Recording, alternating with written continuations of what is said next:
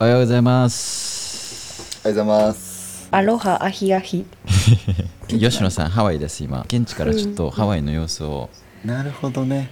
いやーアロハですよもアロハですか？う、まあ、仕事とサーフィンと兼ねてきてるんですけどいいですね。あのーいいな、はい私あの留学初めて最初行ったのハワイなんですよね、うんであと留学のきっかけにあアメリカに行こうってなったのもハワイなんですよね。旅行行って何回も、うん。うんだなんか結構思い入れのある場所だから。で4年ぶりコロナがあったんで4年ぶりのハワイで最初空港着いた時はもうめっちゃなんかあ帰ってきたって思ったんだけどはい。結構なんか治安がちょっと荒れてますね。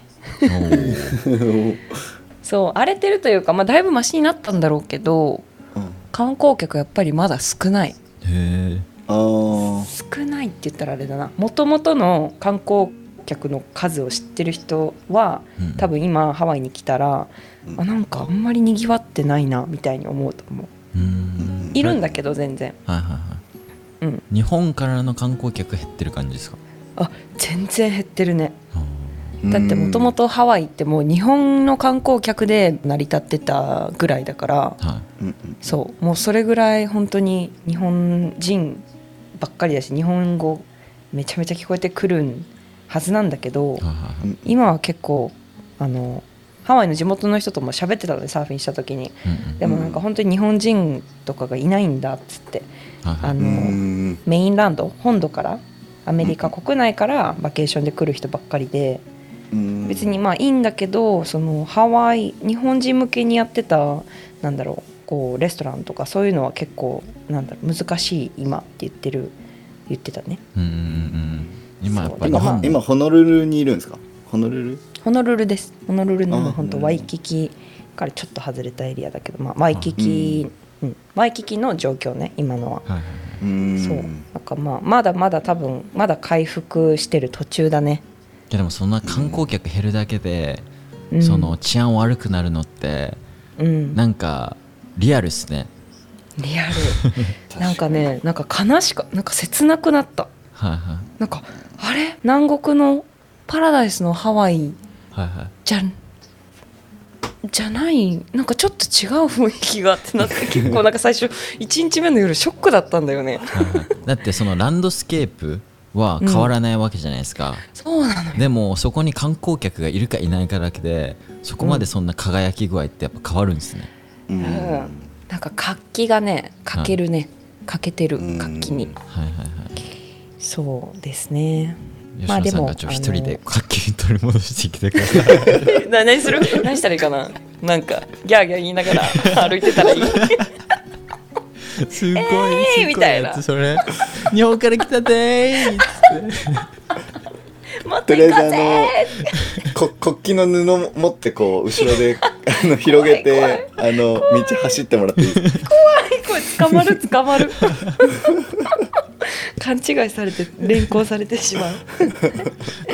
やったーっつって、まあね。すごいそそれは。うね。えまあまあそんな感じで。でもね、はい。あのそうお店とかももうねハワイでこう閉めてたお店とかも結構あったからそれがまあ徐々にこう入れ替わったりとか新しいお店に、はい。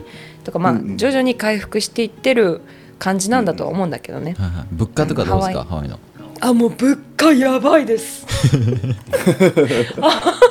物価やばいです、そうハワイってもともと気島国だからさぜ全部が輸入なのよ。うんうん。なんかお,、うん。お野菜とかも赤土だから育たないのね唯一育つのってまあフルーツその、まあ、限られてるけど種類マンゴーとかバナナとか、そういうちょっとあったかいところで育つフルーツは、あのまあ、普通の値段なんだけど他のものって基本的に輸入だから基本的に高いので物価って。それがもう枝豆食べたくなって枝豆頼んだら8ドルだった。またなんか高そうなものが欲しくなりますね。なんで？枝豆って枝豆ってた高いか？いやアメリカからしたら高いよ枝豆は。高いね枝そうな豆のどうせ冷凍でしょ？あんなのだって。え食べる人見たことなくないですか？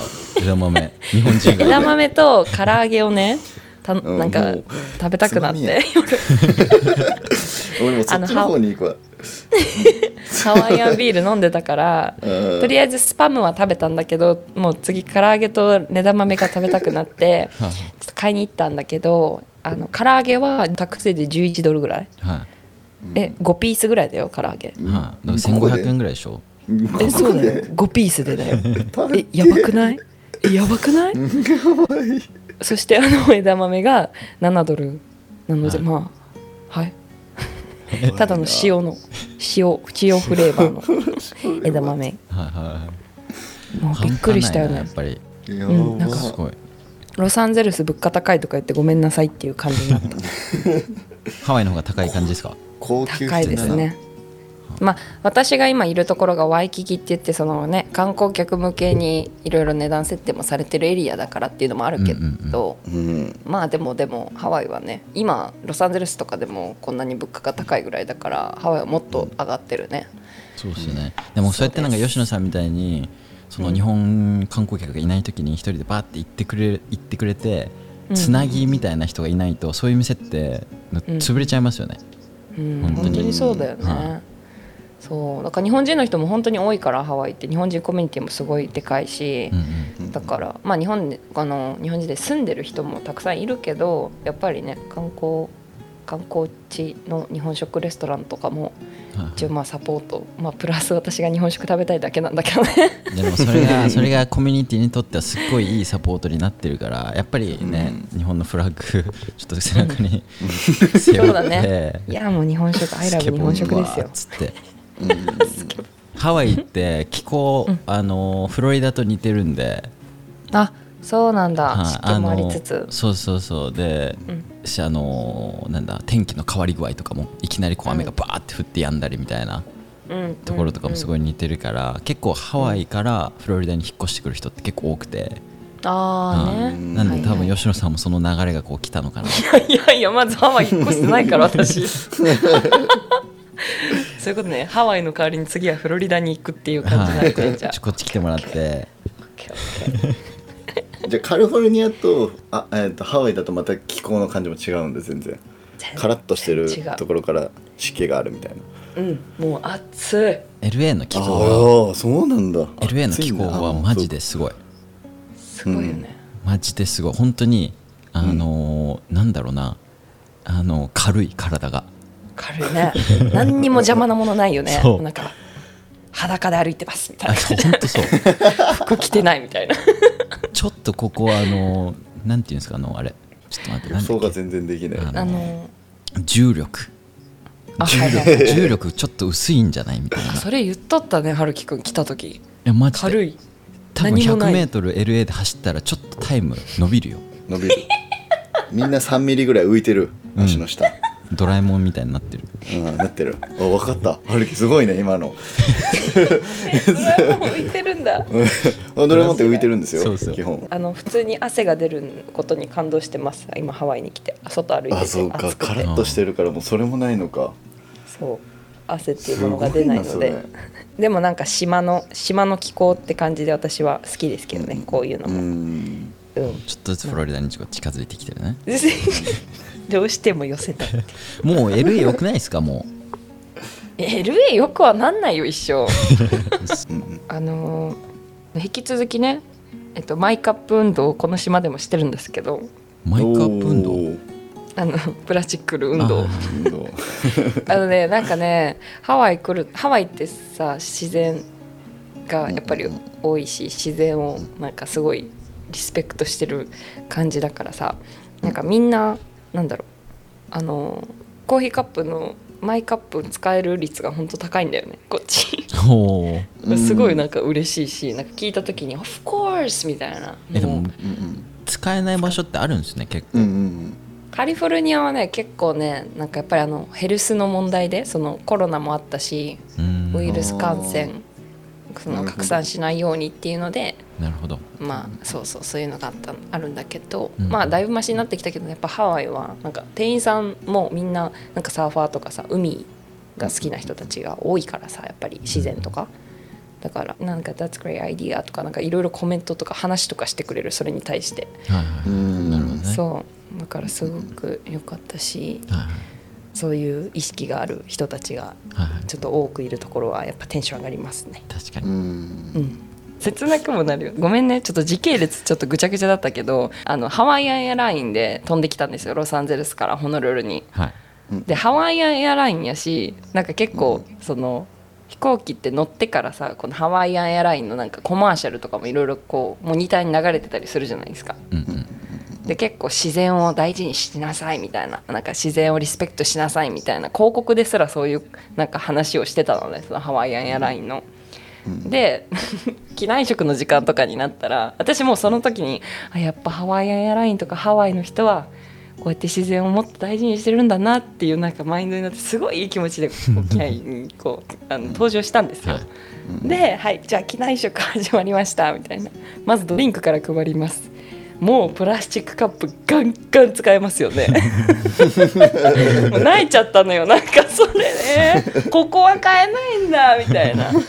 なんか私なんならその機内でマイカップ使ってもいいかって聞こうとしてたぐらいなんだけど、私の方に来るあのあるじゃんこのカートが。もうみんなにこうプラスチックをこうやって配ってるのをもう見れば見るほどだんだんなんか慣れてきては あやめとこう。ドリンクもらわないでおこうって言ってこうドリンクを我慢した、うん。もうあの 食事の時間あのトイレに引きこもっといてもらっていいですか？もう。いやほんとそうなんだよね。もうなんか。すごいな。そこの見プラスチックカップ。しかもさ常にもうフライト中ずっと「お水おかわりいらないですか?」みたいな。っはいはい。ていう人が回ってきてたんだけどうん。みんなカップ持ってんのにさそれ捨ててさ新しいカップでもらうの？やるっすよねあれ。うん。めっちゃ疑問に思います僕もそれあれねえ。僕もなんかコップ持っててここについでみたいな感じでインテンドしてるのにしっかりこうギュッて持ってね。うんうんここについでっていう。うん。もうそれ以外ないよっていうパスを出すんですけどピュッて取られますもん。で捨てられて新しいカップに入れられてみたいな でなんか継ぐ時になんか別に何かがつくわけじゃないじゃない？別にカップにさ、うんうんうん。こう離して継ぐんだから衛生的にも別に問題ないはずなのに。はいはいなんかそういうの見てるとさなんか悲しくなったよねっていうちょっとなんかいろいろエモーショナルなフライトでしたね。確かに。はい。まあそういう、まあ、まあまあ環境のこと考えていろいろやってる人のあるあるだと思いますが、はい。こういうのは。あ。すごいな。面白いですね。ないもんな。そなんかそうだってさ俺ら3人が多分飛行機乗ってうんハワイに行ったとしたら面白そうだな。多分吉野さんはそういうところをやっぱ見て感情が浮き沈みしてるわけじゃないですか。うん。で僕は「おいやべえ。怖い。飛ぶぞ飛ぶぞ」みたいな「飛ぶぞ飛ぶぞ」みたいな感じで ワクワクしてるわけじゃないですかゾワゾワが。うん。で外の景色撮って僕映像回してる時って飛行機怖くなくなるんですよ、あそうなんだ、はい、なんか仕事のスイッチ入るか分かんないんですけどうん。カメラ持ってるとどんなことあっても怖くなくなるんですよ。へーだからそのわざとこのなんかタービュランスとかなった時ってカメラ回すんですよ。そうすると怖くなくなるんで。だからなんかそういう僕は飛行機飛んでる時多分ちょっと体験してて で多分大使何？何考えてると思う飛行機 離陸した時話しかけられたらどうしようぐらいな感じで座ってると思うけど。え英語も英語の恐怖にわ恐れている。あそっちだね。うん、うんうん、本当そっちだと思う。シートベルトどのタイミングみたいな。そっかそうだね。うん。多分そういうそういう問題で多分俺マジで固まってると思う。シートベルトどのタイミングが面白すぎるわマジで。うん。うん。もうなんか離陸の時にあのなんだテーブルをこう出してあそうそうそう。怒られてそうじゃない？あそうそう。だよ 当てたしかも多分こう言われて最初言葉だけで言われて「うん」ってなって でジェスチャーやられて「あはい」みたいな多分こう 2, 2回ぐらいこう多分注意されてるから。ちょっとおどおどこれのことかみたいなじそこまで見えるわ。確かに。面白いね。みんな違う考えてることは違いますね。そうですね。はい。イントロいきますか。はい Good morning, good afternoon, welcome back to Haruki Radio アメリカ日本からお送りします。フロリダのハルキです。ロサンゼルスの吉野です。日本の大使です。はい今回はですね、えー今回のテーマかな。履歴書 VS なんて言えばいいんだろう。体験書？履歴書？もういらないんじゃないかみたいな雰囲気を僕ちょっとずつなんか感じてて、えーその代わりに体験書じゃないけどどういうことを体験してきましたかっていうのを履歴書に書くっていう流れがうんうん。来るんじゃないかなっていうふうに思ってて、と実際にアメリカがそうなんですよね結構、うん。そのどういう資格持ってるとかどういう学歴をし卒業したかっていうのもある程度は見られるんですけどどっちかというとどういう体験をしてきましたかとかどういう経験をしてきたかっていうところをすっごいレジュメで見られる。プラスなんかリーダーシップですよね。一番聞かれるのはアメリカのレジュメで。うん。どういうリーダーシップをあなたは持ってるかみたいな。うん。うん。なんでなんかここについてどう思うかみたいなのをちょっと話したいなっていうふうに思ってて。うんうん。でカウンターアーギュメントとして今実際あるのが結局その学歴書から体験書みたいなところに変えたところでお金を持ってる人たちお金を持ってる親を持つ子供たちの方が結局いろんな経験をお金で買えるからその根本は変わらないんじゃないかっていうアーギュメントもあってうんなんかこれ話したら面白いんじゃないかなっていうふうに思って今回のトピックです、でもあの僕ら多分3人ともあの体験側っすよね 多分。そうなんだよねあ多分。ーそうなんだよ。ポイントはそのどういう経験が価値に値するのかっていうところだと思うんですよ。うんうんうんうん。例えばちょっとダークになるな。でもぶっ込みますけど親が亡くなった経験を持ってる子供がいるとするじゃないですか。うん。でもそういう経験を持ってる人たちってお金では買えない経験だし社会にじゃあ親を亡くした子供たちってどれぐらいいますかって見た時にすっごいいっぱいいるわけじゃないですかうんうん。だからその人の経験はお金では買えないしすっごい価値があると思うんですよ、うん。なぜならその子の経験はそうやってお子供をあ親を亡くしてる子子たちを助けれるから。うん。それと同時にそのお金で買える経験みたいなところで言うとそれこそ留学とかまあ一つの例ですよね。うん。お金ある人の方が留学子供とか留学行かせれるからじゃあうん。留学っていう経験の方が価値がつけばうん。そうやって親がいない子供たちの経験っていうのを勝ってくるわけじゃないですか。うん。だからなんかそこのなんか線引きどどの経験が価値が高いじゃないけど社会的に価値があるんだみたいなところを最終的に結局誰かが決めるわけじゃないですか。うん。だからそこがそのやっぱりお金で買えるような経験ばっかりに価値がついていけばあんまり構図は変わんないと思うんですよ。その,、うんうん。あの学歴の構図と、はいはい。はい結局一緒になってくる。そう。うんうんだから本当にその経験を押していく側の人たちうん。がやらないといけないところってうん。うん本当になんか人間レベルで見てうん。どういう体験が必要ですかっていうところを本当に多分ちゃんと討論していかないとうんうん。その経験を押すっていう立場に立っても絶対負けちゃうと思うんですよ。うんうんうん。その体験を言語化するのってすごい難しくないですか？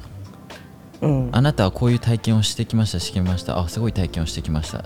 じゃあどういう、なんだろうその人に価値があるじゃないけどそういうその何があるんだろうみたいなのをこう一目見て、こう判断する基準じゃないけど判断するのってすごい難しいだろうなっていうのは一つあってだからなんか資格とかっていうのはもうなんかすごい分かりやすいしまあなんかま道があるから誰でもこう挑戦できる道じゃないですか。だから挑戦した人全てがそこの苦労も知ってるわけじゃないですか。だから上に上がってってる人たちの凄さもすごい分かりやすい資格を持ってる人たち。うんだから例えばなんか英検1級持ってる人。っていうのは大勢マスからするとすごい分かりやすいですよね。メジャーメンメジャーメントとして。うんなぜならこうみんながその英検っていう試験を取れるし結構の人が勉強してきた道だと思うから英検1級の凄さっていうのもすごい多くの人に分かってるみたいな。うんうんうんそのそれと対して経験ってじゃあ留学の経験してました。でも留学できる人ってまずすごい少ないから留学して現地で過ごしてる凄さもまず分かる人が少ないしうん。じゃあそれ留学してきてどういう凄さがあるかっていうのもパッてはなんだろう表現するのもすごい難しいうん。だからなんかそこをこう測るまあ測る必要ないんですけどね。だけど結局そのなんか社会が測るからうん。だからそのなんだろうな。結局ねそういう体験型のレジュメに移行したとしても、うん。なんかすっごい分かりやすいような体験うん。見た時にね、うん。ばっかりの人が結局勝っていくんじゃないかなみたいうんうん。ああなるほどね、な、はい、じゃあダメじゃん、そう。そうなんですよ。だから、どういう経験に価値を与えるかっていうのをうん。ちゃんとこう話さないと結局そっちに移行したところで分かりやすい経験ばっかりこう価値が与えられちゃう。うんうん。から今の構図と何も変わらないと思うんですよ。うんうんだから体験側の人たちでなんかそこをしっかり言語化できるようにしとかないと僕らは一生勝てないです。なるほどね。はい。じゃあ言語化をしようっていうことだね。うんそうん。うんうんうん。だからそこはすごいなんか急にできることじゃないと思うんですけどうん。なんか徐々にこうなんか僕たちが挑戦していくべき場所だと思うんですよねそうだねなぜこういう体験をしてきたからそこにはこういう価値があるっていう。うん。でも難しくないですか？すごく。けどさでもさうん。まず一番あるべきなのはそのまあじゃあジャッジをする人そのうん。評価をつける人がはい。本当になんだろうちゃんと一人一人を見る力がないとまず始まらない。なんかその何がっていうのはもうひ人それぞれのさバックグラウンドとかさ何をしたいかとかさによってさ、何をしてきたかっていうのがどれぐらい大事かっていうのはその人でよってかなり変わると思わない？なんかその一人一人のストーリーでうん。評価しないといけないと私は思うのね。ジャッジする人それがいい体験なのかそうでないのかっていうその審査をする人がうんまずそうやって一人一人のちゃんとなんだろう評価をできる人じゃないとはい。まず成り立たないと思うんだよねそれって。同意です。うんうんだから選抜する人がうん。結局まあ例えばまあ履歴書を見る履歴書の今社会をうん。社会じゃないですか今は。うん。を見るときに例えばその取る側の人が東大だったら絶対東大の人を取るわけじゃないですか、うんうんうん。それは結局その同じ学校同じ学校を4年間過ごしたっていう親近感があるから取るんですよ。うん。最終的にね。あ同じところを通ってきたんだっつって。そうだよね。はい。うん。そうやって結局なんだろうな。バイアスみたいな、はい。なんかこううんうん。フィルターがかかってるんだよね。かかるわけで。うん。だって結局日本見てもその国会議員とかってほとんど東大ですよね、そうだね。はい、だからそれはすごい分かるんですよ、なんかもう本当に登竜門みたいな感じじゃないですか。うんうんどこの大学こいつ出てるんだ？あ東大か、うん。あじゃあもう間違いないよ、みたいな。うんうんうんでもそこから急には変わらないと思うんですけどうんうんうん。うんなんかそれねちょっと寂しいですよね。そうだね。うんなんかそういうジャッジそうやってちゃんと一人一人の人を考えてこうか考えてというか見れる人がうん少ないんよね。なんか自分がさ人事部じゃあ会社の自分が勤めてる会社のはい。人事部。っていうかそもそもああもうあかんわ。どんどん深くなっていく。なんかまずさそれこそはい。自分の仕事やってる仕事に誇りを持って例えばその自分が入ってる働いてる会社のことが大好きだったらはい。多分次のこ次にその新入社員として入れる人のこともちゃんと中身を見てうん。そのなんだろうちゃんと一人一人のストーリーを聞いて一人一人の状況で価値をその判断して入れたいって思うと思うんだけどうんうん。なんか業務的にさ人事部でやってる人とかもいるわけじゃんその、どうでもいい正直。なんかうんうん。別に俺の会社じゃないし俺は給料もらえるだけだし、はい。まあじゃあそれだったらかっこいいところでいいんじゃないみたいなうんうん。っていう選び方をする人もたくさんいるわけじゃない。はい。だからなんか難しいよね。だから本当はそうやってちゃんと見てくれる人もみんな。微妙っすよ。大企業であればあるほどその正直多分ですけどあのもうやめないかが大事です。ああそういうことね。そういうの。そう。だって結局その要項を出して募集して集めて、こうおまあ、オープンキャンパスでなんていうの会社説明会やってで、うん。その手間とその宣伝費用にその会社はめちゃくちゃお金かかってるわけですよ。だから面接のその二次面接にじゃあ来ましたっていうそいつにかかってる額ってめちゃくちゃ高くて。だからもう正直その人のそのキャラクターなんかなんかむっちゃけ大きければ大きいほどもうどうでもいいんですよね。だからこいつって本当にこの会社で続けてやれるのかメンタル的に問題ないかであとはもう入ってからやればいいんで。確かに、うん。なんでそんなんでそんな社会ができてしまったの？マジで。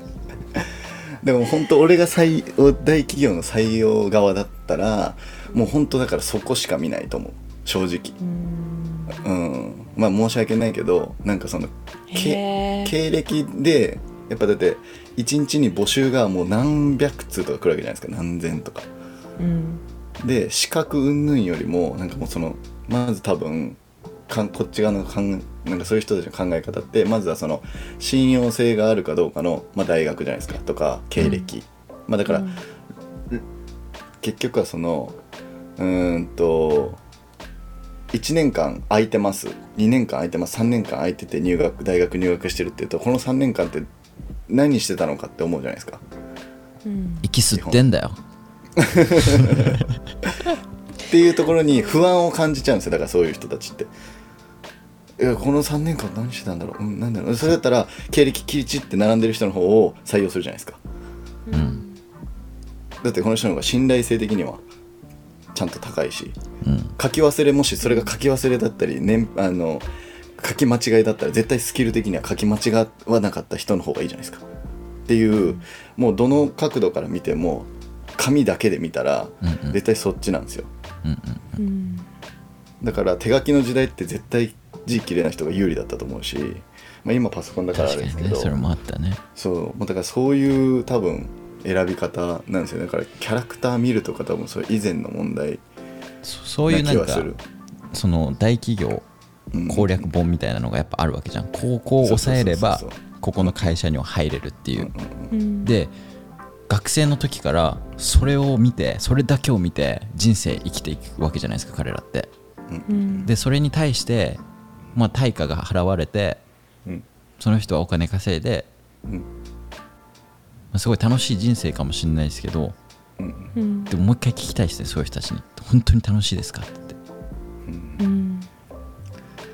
本当に。難しいなんかうん。アメリカいると僕よく言われるのは「お前働きすぎ」ってずっと言われるんですよ友達から周りから「うん。お前いつも見ても動画撮ってるか編集してるかでいつ遊んでるの?」みたいな「いつ息抜きしてるの?」みたいな。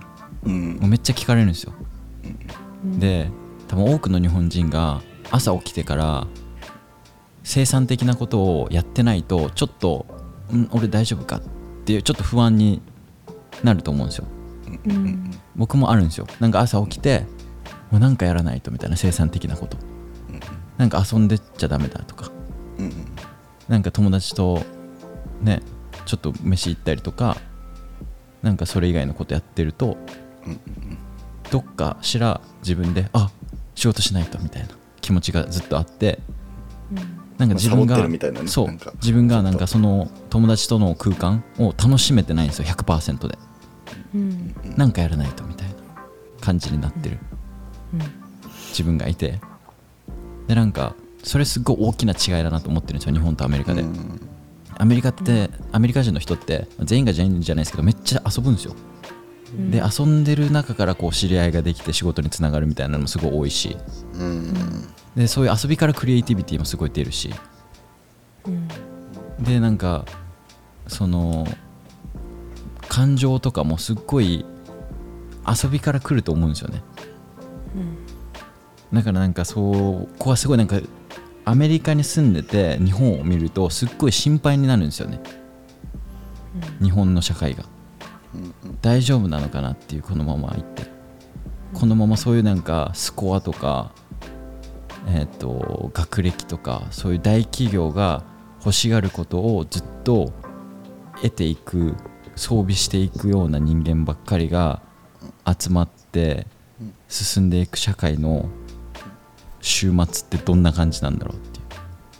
最終どこにたどり着くんだろうっていうのが僕はすっごい怖くてしゃ仕方がないです。正直言ってね。だからなんか大丈夫なの？ってたたまにこうこうゆすりたくなるんですよ。それでいいの？っつって。だって履歴書に写真いると思う。もういらないと思うんだけど俺別に、年齢もね。あアメリカはいらないんだよね。いらないですね。ーあーそうなんだ、年齢もないよ。聞いちゃダメなんだよ。ええそうだよー、すごいな。そうそう。いやいらないと思うよなんでなんで写真いるのってすごい思ってたもんずっと。まあだからそういうことよ。うん。うん。まあ写真つけてね出すけど。そうこう問題がちょっと大きすぎますね。よっていうところに多分たどり着くしなんかどうしようもないんですよ。正直。なんか僕一人の力とかでは。うんでもうん。なんか大丈夫なのってすごい思っちゃうんですよ。うん外から見てるから余計見えるんですよ。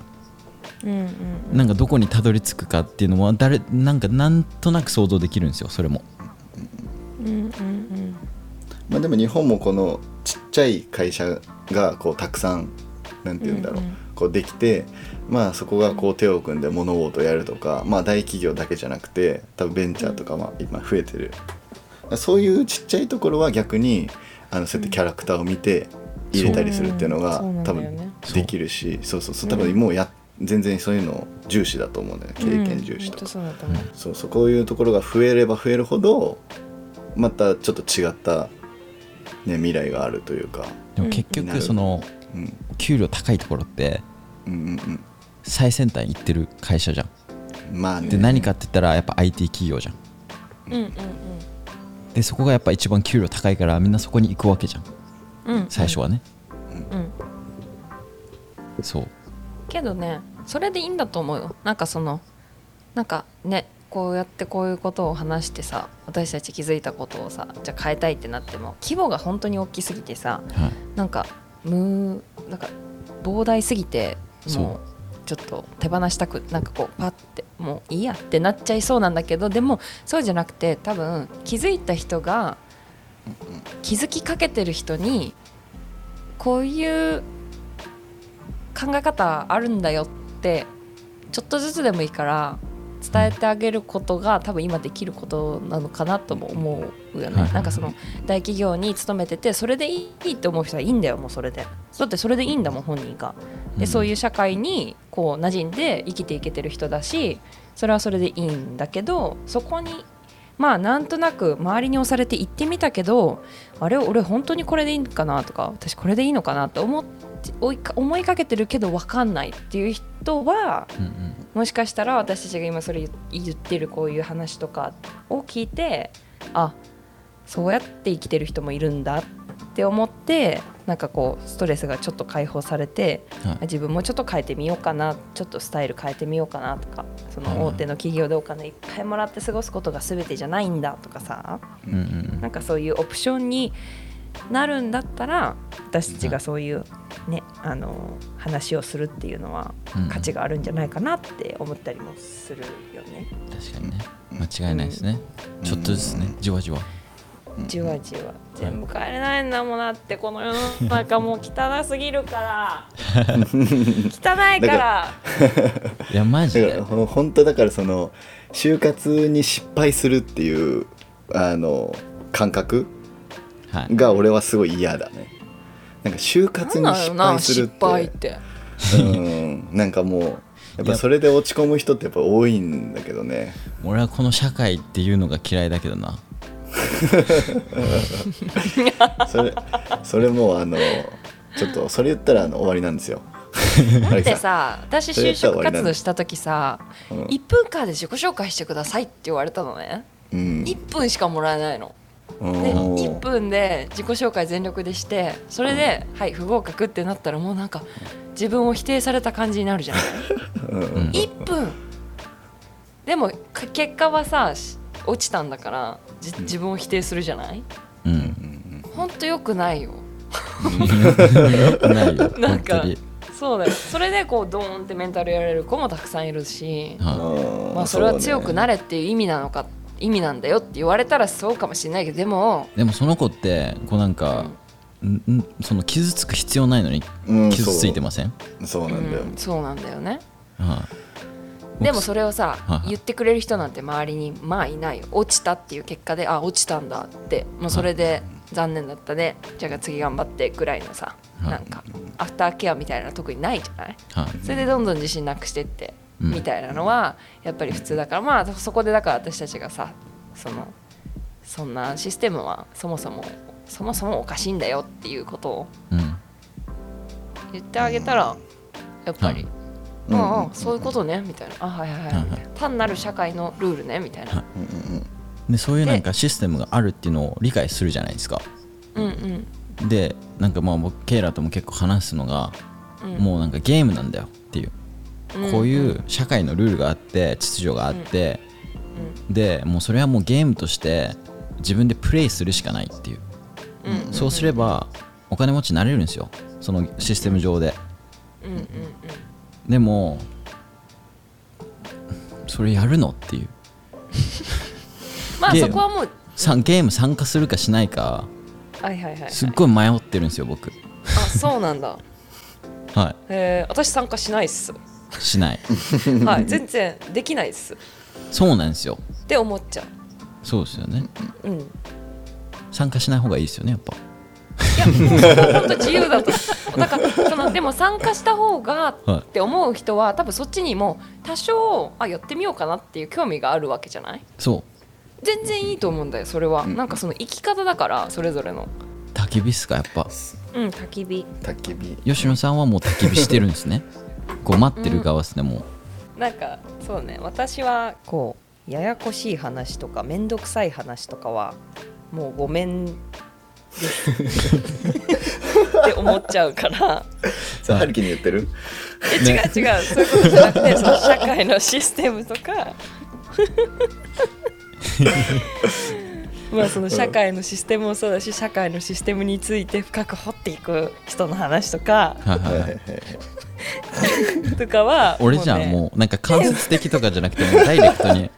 いやいや違う違う。なんかそれが悪いとかじゃなくってうんただ私はもうすごいフェードアウトするのが好きというかはい。なんかその例えば例えばじゃあ経歴こだわってる会社に勤めたいっていうその思いが本当に強い人はそっちで頑張ればいいけど、うん。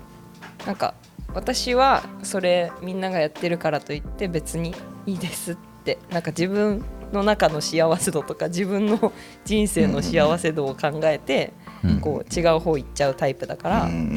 別にその人と比較とかも別にしないしなんだろう。自分が好きなことをやってればそこの価値観も別々みんなじ違うじゃない？だからなんか私はそういうのフェードアウトしちゃうタイプなので焚き火しうん焚き火側にいるかな焚き火焚き火側に。い るなんか程よくって感じだね。なんかそのずっと焚き火してるわけじゃないけどはい。まあ程よく社会にもちょっと入ってまあ程よく焚き火してるって感じかな。なるほど。僕ってあの0100の人間なんですよ。そういうことだよね、はい。なんでどっちかなんですよ。うん。なんかバランス取れないんですよ。もう焚き火するならもうどうしよう。100%で焚き火するんですよ。どうする？大志くんどっちに行けばいいと思う？0100だから春樹ね週の半分焚き火して半分参加するとかできないのよそれ。できないよね。できないよ。もうほんと。どっちがいいかな？火消すかもう完全にあの火の前でじーっとしてるかどっちかしかできない。からね、あのはいそのなんだろう、うん。焚き火じゃない側。社会に入っていく方。はい。なんかすごいけどね。面白いな。社会に入っていく勇気はある？勇気っすか？うん。そこのその膨大ないろんなことと向き合っていくはメンタルいとか。やいやいやいやいや絶対無理だって。い や絶対無理だって。もう俺が言うわ。おかしくなっちゃいそうかな。絶対うん絶対無理だって。サイボーグみたいになっちゃうかもしんない絶ね対無い理だよ、うんなると思う。いや多分怖いな。もううん壊れると思う。あそう。うん良さも消える絶対だってある程度のだって参角度、うん。覚悟をやっぱ決めないとうん。そっちにはいけない気がするんですよ。だからもともと僕焚き火の人間なんですよ多分。だけどねうん。でも焚き火にしたいんでしょ？うそうそううんそうそうだよそうだよ。そうでしょ、うん。じゃあ焚き火代表で先代導切ってはい。そう。行ってもらった方がはいはいはその社あるある種の社会貢献だよねいいや間違いなくそういやまあ居場所にはなる。絶対。うんうん。だから今ですらそうだよね。居場所になってるわけだし、うん、は焚き火側が、まあ、やっぱり割合でいくと少ないからいはい。日本いや少ない社会の場合は特にね。うん。俺割とこっち側だけどまだ。何？社会側？俺俺社会側にいるけど今。ギリギリでしょ、ね。ギリギリでしょ？ギリギリでしょ？もうこっち来るでしょ？こうなんかこう何あれ？いやでも俺はもうあの敵敵情視察してますから。潜入潜入スパイなんで。あうまいことやってますね。こっちで、はいはいはい。バレたらもう抹殺されるんで 焚き火がっていうのが。あの徐々にあのこっちで浸透した焚き火信者をそうだよね。そうだね。なんかまあ。いやでもそういう人は多いと思う。その分かってるんだけどそのもう自分の立場とかそのうん。今までのこうやっぱり前も言ったけどさなんかやっぱこう終わらせ方って難しいわけでしょ、うんうんその次のね。あのそれこそポイント8のね何でした？はるきくんテーマは。ステッピングアウトオブカンフォートゾーンですか？そうです。ね、はうん。本当に勇気がいるはい。ことだから、だからそれを分かっててもっていう人は多分多いと思う。うんうんうん。だって道が見えないからそっちって。本当に、そうなんだよ。そうなんかどっちかというとうんこう uncertain っていうかうんどうなるかわからないのがある意味体験側だと思ってて。で投資家が一番嫌うのはそれなんですよ。uncertainty っていうかうん。うん。こう株が暴落するか爆上がりするかわからない状況っていうのがあるんですよ。うん。そういう時期が。でそういう時がほとんどの人みんな株を売るんですよ怖いからうん。どうなるかわかんないからみたいな。そうね。だからそういう時が一番人間の恐怖を意外とあ煽ったりするわけなんですよ。何もない時っていうのが。うんうんだからなんか何もない時を楽しめる人。うんうん無を楽しめる人。みたいな精神を宿えば何も怖くないと思う。体験側でも。うん。何もなくで日本日本というかまあ割とだからしかもそういう期間がある日あるとかそういう期間っていうなんて言うんだろうそのラグじゃないけど職がないとかなんかそういうことに関してすごい否定的な感じはあるよね。ネガティブなイメージがあるよね日本というかはやっぱり。そどどうしたの？なんで？みたいな。だからそこもちょっと問題な気がするけい、いやどねめっちゃ問題だし、うん。そこまで言ってるのがもう俺は分からないからアメリカにいる。うん。うん。そう。そうね。はい。締めますか。すごい締め方。すごい締め。結局だから最初の課題は体験型にした方がいいと思うけど、結局でもそこの体験型のその指標も難しくなってくるから、どうしたもんかねっていうことでいいか。も。いやマジでそうっすよ本当に。だからそうやって体験型の方がいいよって思っててもなかなかそういうのを形にできないっていうのが社会っていう。いやうまいんですよやっぱり。いうところに。向こうも。ねコロコロされてるんです。そう。結局私たち。うまいんですよ本当に。だからそういう社会っていうのは分かった上でじゃあそう。自分はどうしていくかっていうことだよね。そうです。あなたはゲームをプレイしますか？うん。しませんか？どうやってバランスよくでもいいんだよみんな。0100じゃなくても誰かさんみたいに。足つけながらこうねバランスよくね、はいはい、私が面接するとときは絶対キャラクター見ます。ありがとうございます。そういう人たちがいるだけでいるということを一人でもいるということが分かるだけではい。心がほっとします。はい。大丈夫ですかねこれ。僕のあの不満は解決されてないですけど。そうですよね。はい。もうそれはちょっとまた別の場所でやっていただいて。深まるばかり謎はなんなんならこれをまるばかり。聞いた上でこれを聞いた上でコラボ動画見てください皆さん。いやいやいやい。やはい。はい。ってな感じでエピソード18話以上となります。本当になんかみんなの意見も普通に聞きたいんで。いや本当に。はい。そうです。も本当つまらないことでも本当ちょっと、あこういうことを今回のエピソードで感じたなとかうん。何でもいいんでなんかそこまで気負わなくていいんでうん。はい。お願いします。あのビジネスみビジネスメールみたいにうん「はじめまして何々様」とかそういうのも全然いらないんではい。型にはまってるねみんな。そんなんじゃもう履歴書書いちゃう。よ はい。あのみんなの感情を聞きたいんでみんなのねねみんなエモーションをメールしてください。